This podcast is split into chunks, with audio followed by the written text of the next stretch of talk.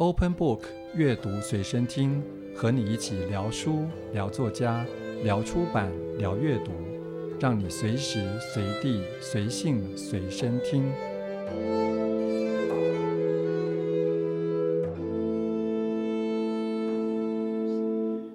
各位听众朋友，大家好，欢迎再度收听阅读随身听，我是吴家恒。在十月十五号傍晚近六点。作家陈柔静骑自行车在淡水红树林被机车追撞，头部受伤。十月十八号下午，在淡水马街医院去世，享年五十七岁。而陈柔縉这个年纪，用王泛森教授的说法是脑袋发烫的阶段。在这个时候，阅历已经相当丰富，而体力还没有衰退，材料跟写作构想累积了很多。如果天甲乙年，可以写出更多精彩的作品。只是这个可能性已经不存在，而陈柔静的过世让很多人不管认不认识他，都感到错愕跟悲伤。在今天的阅读随身听，我们邀请到台大台湾文学研究所所长张文轩教授来谈一谈、聊一聊陈柔静。我们欢迎张老师。各位听众好，呃，家恒好。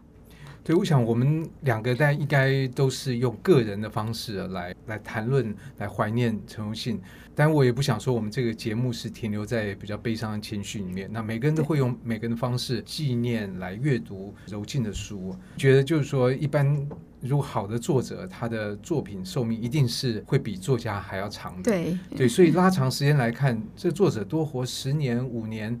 有时候没有那么大的差别，对，这是安慰自己的说法。对对，那当然以陈荣信来讲，我想他可以写出的作品应该还会很多，所以想到这就会感到比较遗憾。但是另外一方面，我们也会为他已经写出的作品而感到庆幸。所以我不知道张老师你是怎么样整体的来看陈荣信的作品呢？真的，柔静突然过世，突然离开，对我们来说，真的都是一件很很 shock，然后也觉得很遗憾的事。因为其实他还有很多的计划，有很多只有他才可以说得好的故事，在等着他带到这个世界上来。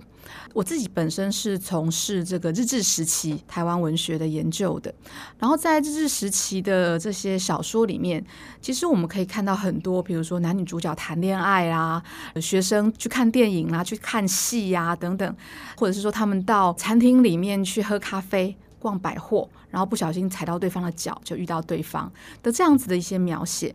那这些描写在我们既有的一些历史知识里面是没有办法找到细节。所以，当我看到柔静姐早期所出的那些，其实也是她的开山作啦，就是台湾摩登文明初体验，人人身上都有一个时代的时候，就觉得非常的惊喜。因为觉得柔静老师，其实我跟他年纪是有点差，但是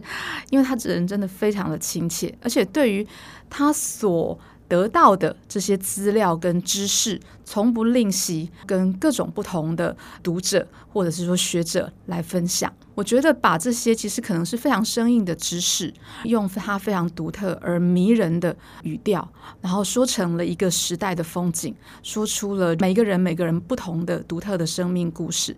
那其实是柔静可以留给我们最大的一个贡献。然后直到今天，他也把自己的生命活成了一则故事。那我也会觉得很荣幸有这个机会，可以来跟嘉恒以及各位读者分享，就是我在柔静姐的作品以及她这个人身上所看到的一个精彩的人的样子。那我不知道张老师你自己跟柔静在个人的这个接触上有什么让你会特别想到的事情？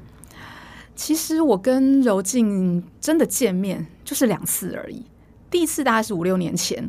最近一次是今年。这两次其实都跟工作有一点点关系。第一次的时候会觉得，因为他当他已经大名鼎鼎，那我们其实对于大名鼎鼎的作家，有时候会有一些害怕，就会觉得哎，可能是很骄傲吧？啊、对对对对对，有有架子，而且况且其实必须要说，因为他。他写的东西，就虽然说都是日治时期的这种生活史，不过他其实还是比较停留在，比如说我们知道他早期曾经写过总统的亲戚，他写的这些生活史，其实也还是比较在中上阶层的。所以我就在猜，他会不会是一个非常的对于就是比较有贵气嘛，对对对，没错，其实就是有一种贵妇感，然后可能戴着一个珍珠耳环，然后甚至可能是穿着旗袍等等的这样子，就一进来，哎，完全不是，不是这样的想象，他就是短头发，然后穿个穿穿个衬衫，然后卡其裤，而且当时最令我印象深刻的是，他在大概一个多小时跟我们师生就是分享完之后。他非常大方的就留下了他的电话跟 email，然后要我们可以随时的写信给他。这对于就是可能比较重视个人，对，而且是比较重视个人隐私的，就是无论是创作者、文化工作者，或者是说，因为其实。我们有时候都会担心啊，年轻人可能会太太会去，对对对对，会去冒昧的去，嗯、就是说把自己的一些其实应该自己思考的一些事情，就去问人家作者，可是他完全没有，非常无私的，对他非常的，而且他会让人感觉说他是真的很想要听所有人的声音。无论今天是学生提出问题，或者是说呃学生有自己的呃一些疑惑，或者是说一些自己的经验想要跟他分享，那或者是说我们可能会希望说可以让他分享一下他的写作的秘诀，他从来都没有拒绝过，而且是真的就是说会觉得说，哎，这个其实是大家都可以做的事情啊，越多人一起来做越好，这个是我觉得在第一次认识他的时候就有这样子的一个印象。而且这个有时候放到学术界好像更难得哈，对，有些学术界的这个状况，他会特别把一些资料会视为是自己的这个领域。但是柔静，我想他在这方面好像相当开放，他觉得这个领域欢迎大家都来参与，都来研究。对。不过刚刚张老师提到好几个问题，我觉得都非常有趣。但第一个就是他所写的世界，真的从他的脉络来看，虽然他要写的长名，可是那个长名。从这个历史的留存来讲，会留到今天的很多材料，已经不是那么那么长明的，它就有一点中上阶级的这个这个意味。然后再加上他刚开始写这个总统亲戚，我想的确很多人如果从这个上面去写，他见到的人是这样的一个阶层、这样的习气的人，久而久之，他也会。沾染了那样的气息，嗯、可是跟柔静接触，就会觉得他整个人是非常朴素、非常率真，我觉得非常干净的一个一个人。所以这中间有一个蛮不容易的反差。对，其实我不知道说柔静姐以前在当记者的时候是什么样子，是什么样子。对对，她，但是我觉得就是她那个真的是脂粉未施，头发，然后那个整个穿着都非常的朴素，并且非常有活力的感觉，对，非常有活力，可以让他的采访对象。无论他今天是带着采访的目的去接触的，或者是说，可能是因为他很喜欢用聊天的这样子的一个方式来跟我们做分享他自己的一些写作上面的经验跟那个技巧。我觉得就是他这种让人家不设防的，无论是外观或者是说态度，才可以让就是大家真的都无论那个对方是谁是总统，然后卸下心防，对对对，卸下心防，或者就哎，其实我们就就只是聊而已。但人就是在聊的时候，才真的是可以去展现。些呢无防备的，并且最生活化的那一面。对，不过你刚刚也提到，就像柔静的写作，事实上，我觉得他是要面对一般大众。对，他对于一一般大众读他的书，可能比比如说在学术界上面是不是得到什么样的评价更在意。另外一方面，他所做出来的这样的接连几本所累积的这个成绩，我不知道从学术界，特别是您做了日本的研究，我不知道像日本的学者他怎么样来看待陈柔静所做出来这些东西，以及台湾的研究怎么样来看待它。因为其实如果是日本方面的话，一直有这样子的那种就是。算是文化写作者，专业的文化史的那种写作者。日本这这个产业其实算是已经相当的成熟，可是台湾的话，以我成长的这九零年代来说，当时我们如果想要知道，并不是只有台湾抗日的那一面。而是说台湾的生活、日常的，甚至是比较就是让我们可以看到非政治的那一面的这样子一些资料的话，我想在在两千年以前，大概我们就只能比较多会看到，就是像庄永明老师他所写作的那些，比如台湾第一啊等等的。庄永明老师因为他本身是活过那个时代，然后他也有许多的资料。他写作的方式就是，呃，可能就像刚刚我举那个书名一样的，哎，比如说，哎，台湾第一个音乐家，台湾第一间咖啡厅，告诉我们说有哪些项目，台湾曾经在哪里哪里，我也有在喝咖啡哦，或者说也有在看电影哦，只有让我们知道说有这个东西的存在。但是人怎么去感受到这些东西呢？我第一次喝到咖啡，当时日日治时代人，他第一次喝到咖啡的时候，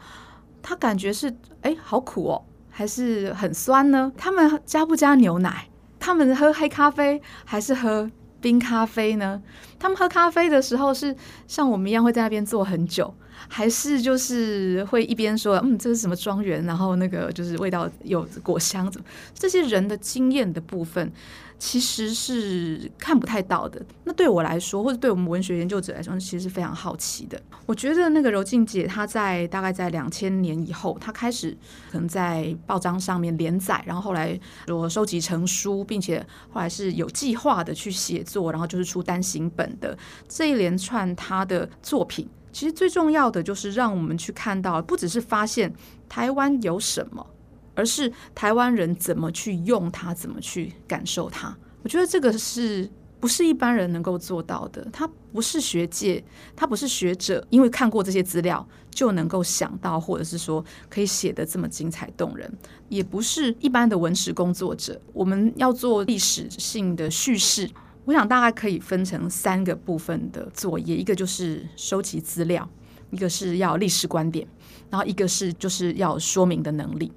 比较早期的，我想可能大概都是在去展示自己有什么资料，或展示有哪些资料这样子。历史观点跟说明能力，历史观点的的操作，那其实是学者的强项；但说明能力其实是作家的强项。刚刚说的那个收集资料，那是文史工作者的强项。这三者各有自己的一些专长，那但是。往往会互相讨厌对方，或者是说会互相觉得对方在做，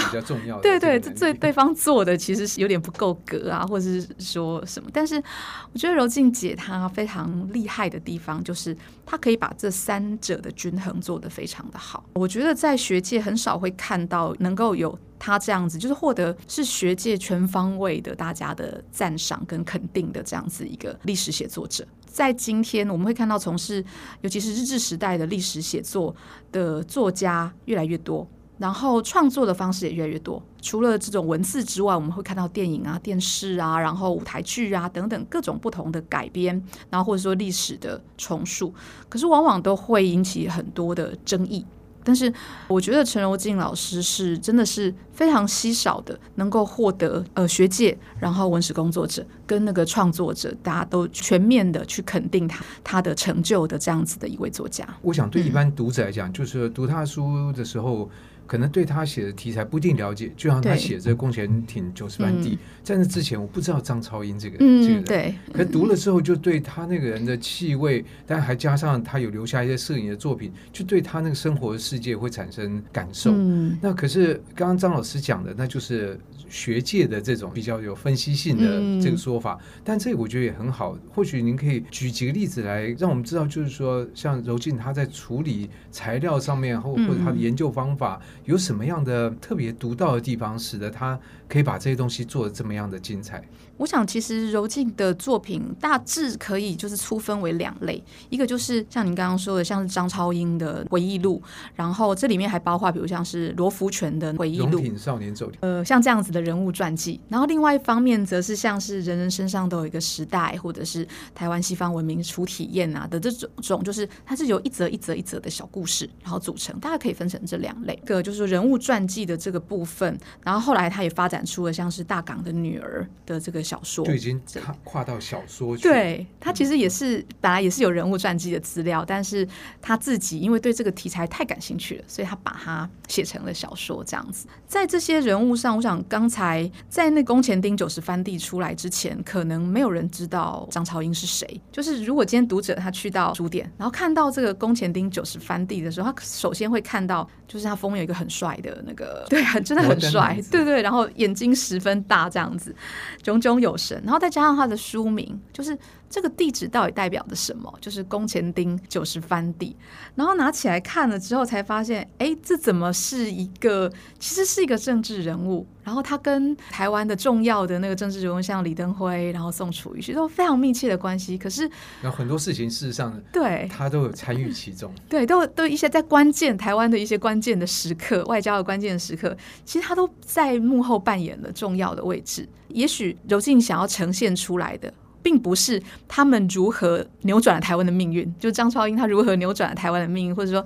台湾因此而走上不一样的道路。他让我们看到，其实是张超英与宫前町九十番地的那个时代，因为有那个时代。有这样子的一个住在那个地址的人，才能够带来后来的他可以在历史上扮演的这些关键的角色。刚刚讲到说，这历史写作上面那个资料非常重要，但是其实我觉得柔静姐非常厉害的地方是，她用的其实都是一般公开的资料，就是并不是珍稀的资料，并不是呃独家的，呃，对，并不是只有他才拿得到的。到像比如这次他过世，然后就很多朋友在悼念他的时候，都提到说。都是在台湾图书馆曾经遇到过他好多次。他看的资料，他使用的资料，绝大部分都是可以在一般公开的图书馆、资料馆可以取得的。然后再加上就是说这些撰主，比如说张超英，然后罗福全，然后他们接受他的那个访问，那所以他所使用的这些资料，其实都是大家都可以公开取得。但是它的重要性，我想就在于刚刚所说，他就是可以看到张超英。就如果用一般的就是成功人士传记的那个方式来写的话，大概就会去凸显传主他可能如何因为他的一通电话而改变了台湾的未来啊等等。但是他不是，他写的是张超英，其实他有一个多么显赫的身世，但是。他又从这个富裕的家境里面，然后如何去走出了、培养出了自己的爱好、兴趣、眼界，然后他的那种生活方式又跟我们今天所能够去想象的历史上的人物的生活方式，其实有一些重叠，又有一些非常迷人的的那个地方。比如说，他的兴趣是开飞机，他当时到日本去求学的时候，他的祖父马上就在日本在东京买一间房子给他住。呃，像这样子的那种状况一。一听起来就是天啊，这是有另外一个世界，就是可能一般人写就会觉得啊，有钱真好。就读者看可能会觉得有钱真好，就只是停留在这样子而已。可是柔静姐厉害的地方，就是让我们去看到有钱真好以外，她在那个环境之中，她让我们去看到她身为一个人的烦恼，或者她身为一个人的，身为一个台湾人，她所遇到的某些只有台湾人才会遇到的问题，然后是让我们去看到了这个人的时代以及这个人的环境。不是只有看到这个时代应该是一个什么样的时代而已，是一个人，一个活生生的人，有烦恼，有快乐，有悲伤。前半生可能家里非常的有钱，但是呃后半生可能因为他到美国还被减薪了，然后他就得自己去，就是靠着太太，然后去打工，也做过这样，可是从来没有失去信心。也从来没有失去，就是他对于国家或者说对于政府的的一些期待跟热情。我觉得柔静姐以她非常独到的眼光，去让我们去看到人的生命里其实有很多的小细节，然后这些是这些小细节，让我们去看到他的人格的大，或者是说他的丰富的地方。这个并不是说同样拿到同一批资料的人就一定可以做出来。对，而且这里面我觉得还牵涉到，就像刚刚张老师所提的。很多柔静她所使用都是公开的资料，嗯，可是那个资料数量之庞大，是一般人没有那种毅力去把它吃下来的。对，就像他早年的写的《总统亲戚》的这本书，事实上也是利用某种半公开的资料，嗯，因为附文啊或者是喜帖都算是公开。对，但谁会把几百份凑在一起，然后去找出中间的关联？对，这个是一般人没办法做的。对，可是另外一方面，我觉得也就是因为。我想很多人是从书上来认识他，但如果说跟他接触，就会觉得他有一种非常敏锐的好奇心。这种好奇心不是那种要去挖人阴私的，觉得哎想知道什么八卦奇闻，不是。他对一些事情是怎么会这样，他会有一种同理的好奇心，对，不断的会问下去。所以他在面对这个资料的时候，我想同样的资料，别人来面面对，不一定会有那种好奇心在在里面。所以这是其实也是我非常敬佩他的地方。他做这个工作，然后接触这么多人这么多年，怎么不会感到疲惫，或者是说会觉得对人性有失望的时候？其实两次请他来分享，他都提到一个让我们都觉得很很惊奇的一个那种就是收集资料跟整理资料的方式。其实，在很多访谈他也都有提过，就是他其实是自己制作小卡片。也就是说，像我们刚刚讲说，使用资料其实都是卡片是上古时代的，是那种像 是图书馆的那种，没有看过那种，其实是没有的。我们现在都会觉得有大数据，然后或者是说有那个呃数位的电子资料库，是不是？我们都会把找资料、整理资料想象的非常简单。比如说，呃，以前的报纸啊，那些全部都电子化了。所以我如果想要知道一个，比如说，哎，国宾戏院，然后它的前世今生的话，我是不是只要 Google 一下就可以跑出来？但是。同样，Google 跑出来的资料跟柔静姐她用小卡片整理的那个资料，其实能够说出来的东西，它就是不一样的。我们也曾经问过她，比如说，因为她就是大量的阅读这些报纸，然后看到自己可能会有兴趣的，就会帮她下一个标签或是 tag 这样子。可是，一则的新闻记事，比如说，她今天可能在报纸上，然后看到一则说，呃，林献堂跟辜显荣。在这个是我虚构的，请不要当真。他们在大稻城的江山楼吃烤鸭，当场就是除了挂炉烧鸭之外，还有其他什么乌鱼子啊，然后那个炒饭啊等等的这些菜色，宾主同欢。他看到了这样子的一则记事，他会下一个些什么样的标签？然后他就会说，嗯，那我可能会下，比如说烤鸭、桌菜、服务生，然后呃江山楼的摆设等等，就会他会自己就是下好几个分类，然后那些分类是已经看很多资料，所以他的那个像一个蜘蛛一样，就是说我 我们一般看到过眼就觉得好像这没什么稀奇，但他会觉得哎这里面。哎，这鸭子哪里来的？对对，比如说那时候不是说鸭子刚好有有生病，所以欠产，那他们怎么还吃到鸭子呢？嗯，类似这样的事情。对，以及就是说，他可能对于就是某些特定身份的人，他会有自己一些关注的主题，比如说像刚刚讲，他可能会对饮食，就是当时他们吃什么，请客这件事到底代表了什么，然后谁请谁。呃，请客的时候去请一桌需要多少钱？他可能会对于这些，就是他是他自己一直以来的兴趣，于是他就会下这样子的那种分类。到了有一天，你有看过他做的卡片吗？就他随身会带着类似我们的名片大小的那种空白的卡片这样子。然后，可是他家里可能还有另外，或是工作室有另外不同的那个。对，我是很好奇他的卡片长什么样子，嗯，以及这样的卡片，当然或许都还可以留给后面的对人可以接棒下去的可能。柔静她曾经到台湾所来演讲，嗯，对，所以那次演讲是什么样一个状况？讲什么东西呢？其实两次都是一样，就是我们讲历史书写与时代小说，就是希望他可以讲他怎么写历史书写。第一次是因为我们也想要试试看，就是让学生也做他在做的那样子的事情，呃，就是说在学校里面所学到的知识，不是用论文，而是用一个说故事的方式说出来。当时我们想要尝试给我们学生这样子的训练，可是因为完全都没有任何的什么参考书啊可以，所以我们就想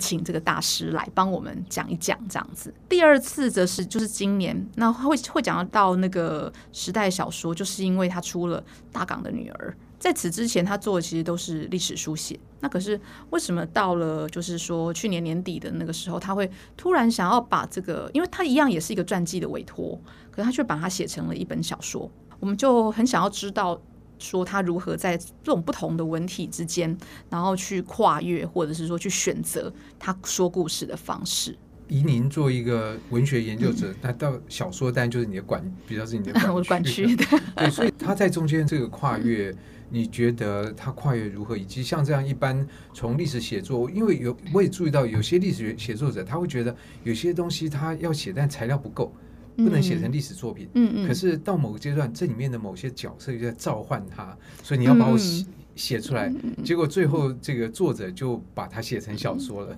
对，我觉得他那个大港的女儿很有趣的的那个部分，就是他当然也跟之前他的所有的作品一样，有非常多丰富而精彩的资料。重要的是，就是他其实他自己有交代说，哎，这本来也是一个传记的委托。他看了这个资料之后，他觉得非常的有趣，所以他就跟这个委托人商量，说我可不可以把它写成小说这样子。他这个产生兴趣的原因，我想是因为他一直都对于他所谓的高女世代的这样子的一群人有兴趣。高女，高女就是高等女学校。其实就是像我们刚刚谈张超英啊、罗福全，他们都是男性嘛。那他们是绅士，绅士可能是他之前可能也是因为工作所需，然后比较多去接触到的。他有点像是徐远东，就是张超英，然后李登辉啊等，他们都是某种日治时代，然后受那种日治的教养起来的。然后他有某种就是说绅士的风范。他的另外一个兴趣，其实有点像是这些绅士的伴侣，或者是说。他们的对手，那就是念高等女学校的。因为在战前，其实能够念到高等女学校，那就已经是我觉得家境啊，他自己本身的能力都有，都已经有一定的那个保证了。这样子。可是像这样的阶级，嗯、他接下来其实就是要步入婚姻之中。对，其实这是一个，我觉得这也是柔静他所看到的一个关怀或是一个问题。他们明明就是在。可能在中学阶段，然后被期许说，你们可以跟男子、男性一样，就是受同样的教育，然后也可以参与就是公众议题呀、等等。可是实际上，他们一毕业，马上就必须又回到闺房，因为他们家境都很好，家里人就会希望，哎，你就赶快可以嫁到一个好人家，当这个贤妻良母这样。可是他已经受过教育了，他已经脑子已经开放了，甚至。他也有那种就是走走出闺房，然后自己去百货公司买东西，自己去看戏的这样子的一个行动能力了。可是这时候你又要叫他回家洗手做羹汤，去辅佐你的丈夫。他们的心态会不会觉得矛盾痛苦呢？或者是他们会安于这样子一个状况呢？我觉得柔静姐她在她之前的写作里面，应该是有感受到这方面的问题。那再加上，因为她自己本身是北女毕业的，然后所以他有接触到一些就日治时代，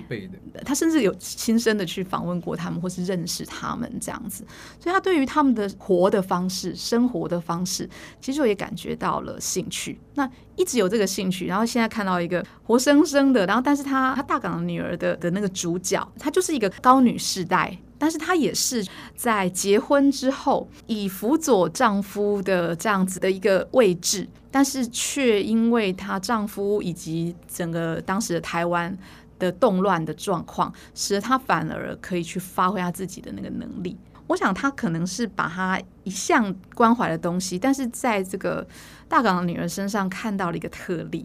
所以就想说，我要用我自己的方式把它写出来。就感觉走到这个阶段，其实柔静已经有另外一个方向可以继续嗯再开拓下去。嗯、对，对，但这个很可惜，就是到此而已。但是我想这样的一个题材开了一个路，后续一定还会有人有可能可以接续下去。那最后我不知道是不是张老师可以谈一谈。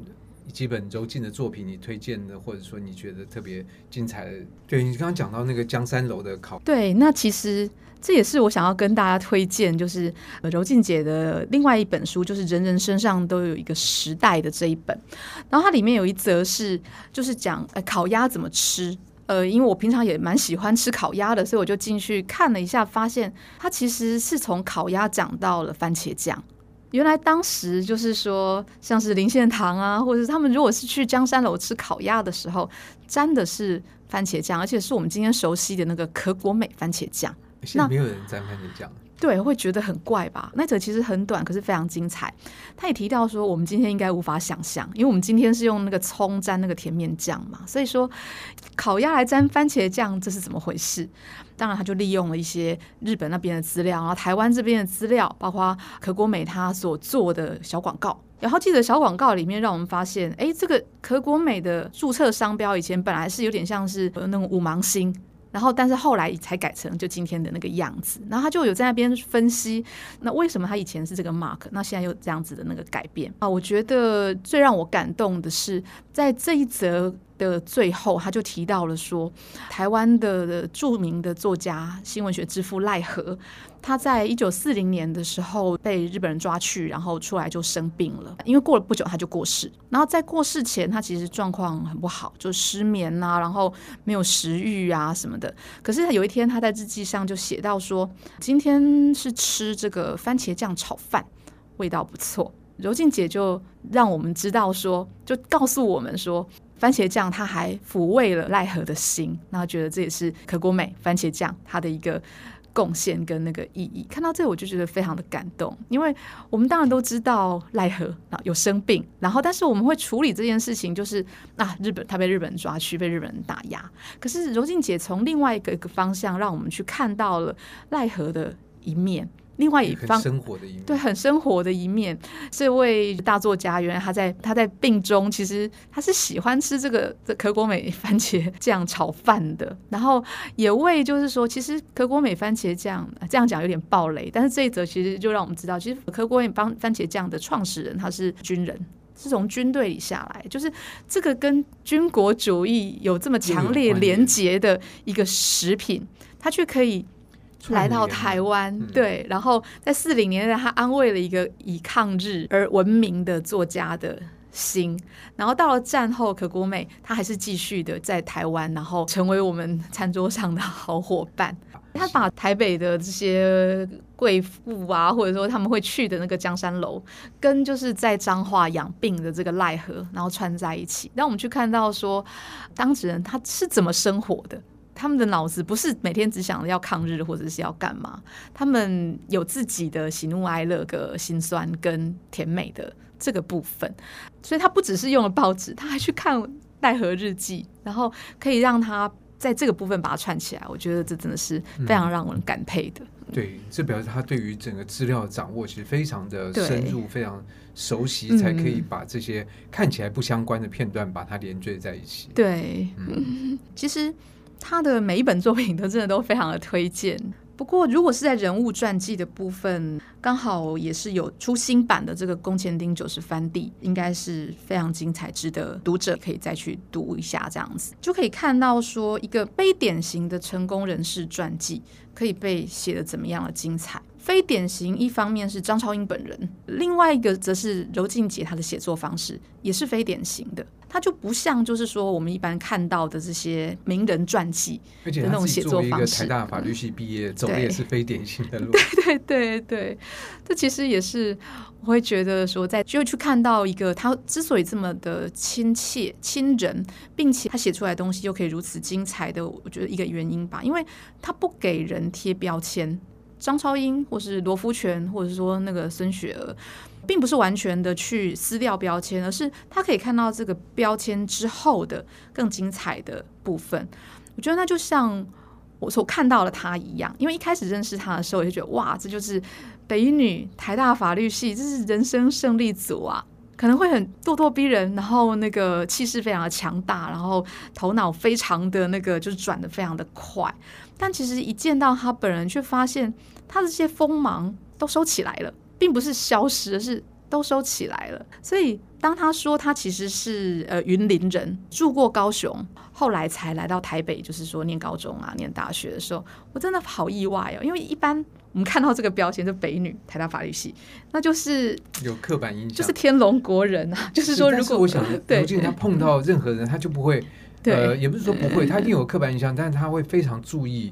不要被这个刻板印象所、嗯、所限，所以我觉得刚才张老师其实提到他把锋芒收起来，可是另外一方面，我觉得他是非常反叛的，只是他的反叛不是用一般我们看到那种咄咄逼人的方式，他不要受到这些成见所束缚，他要不断的打破砂锅，一直追下去。对，在今天节目里面，我们很高兴能够邀请到台大台湾研究所所长张文勋教授来跟我们一起用个人方式来回忆一下关于柔静，那我们接触到他的人还有。读他的书，还有对书以外的其他一些事情，无非是希望大家能够说，作为一个怀念一位作家最好的方式，其实就是不断的谈论他，不断的去阅读他的作品。那今天的节目在最后，我们还会有一段。是 Open Book 之前访谈柔静的这个片段，那我们就放在最后。那再次感谢张老师，谢谢，谢谢嘉恒，谢谢各位听众。然后也希望这个有这个机会可以跟大家分享这么多，就是柔静老师他精彩的作品，会一直怀念他。希望大家可以一直借由他的作品去知道说，我们曾经有过一个这么精彩、这么厉害又这么温暖的作家。谢谢大家。人生落幕，但是书籍是 Open Book，我们打开书。突然有一天，有一个人告诉我说有一张照片，然后我就想，哎，这照片我我见过的照片，为什么会在某一个我不认识人的家里面？然后我就跑去他们家，然后一看的时候，发现他的一大堆资料里面的最底下有压了一本笔记本，然后把它打开来看的时候，就是一大堆的两三百个纪念章。然后当我把它打开的时候，我就哦，就是这样，然后就是绝无仅有的这个的的这些纪念章，然后就变成现在这样的一本书。呃，我做很多历史的东西，那嗯，很需要相关的家族、相关的资料。那这个这次这本书相关的家族，我很感谢他们的信赖，然后呃，他们保存得很好，所以那种保存的心是我一直觉得很不容易的。它几乎没有什么毁损，然后颜色保存得很好，呃，很感很感谢，很感谢杨爸爸还有杨家所有的人的帮忙跟信赖。嗯，因为有两三百个章，那完全都是就是只有章，它没有别的背景的说明，所以我必须要做考证，所以它的整个书的考证性很强，然后视觉性很强。那考证的部分呢，我在做，那视觉的部分当然就是我的我的编辑，然后美术设计，那我很我也很感谢他们，他们做得很好，他们花了很大的力气，呃，因为很复杂的章，然后要怎么安排的，让它各种各式各样不同的颜色，怎么安排让。读者觉得看起来很很顺，然后有一一体感，这样我非常感谢他们，他们做的很澎湃。我觉得原来这个书其实他们可以做的很小，就是两三百张排一排，可能就是一一百多也可以做完。可是他把他们他们有认识到这个书的重量，然后把它编成这样子的呃一本书，我觉得很感动，也很感谢。对我来讲是一个很奇妙的缘分，嗯，写完也很高兴，这样。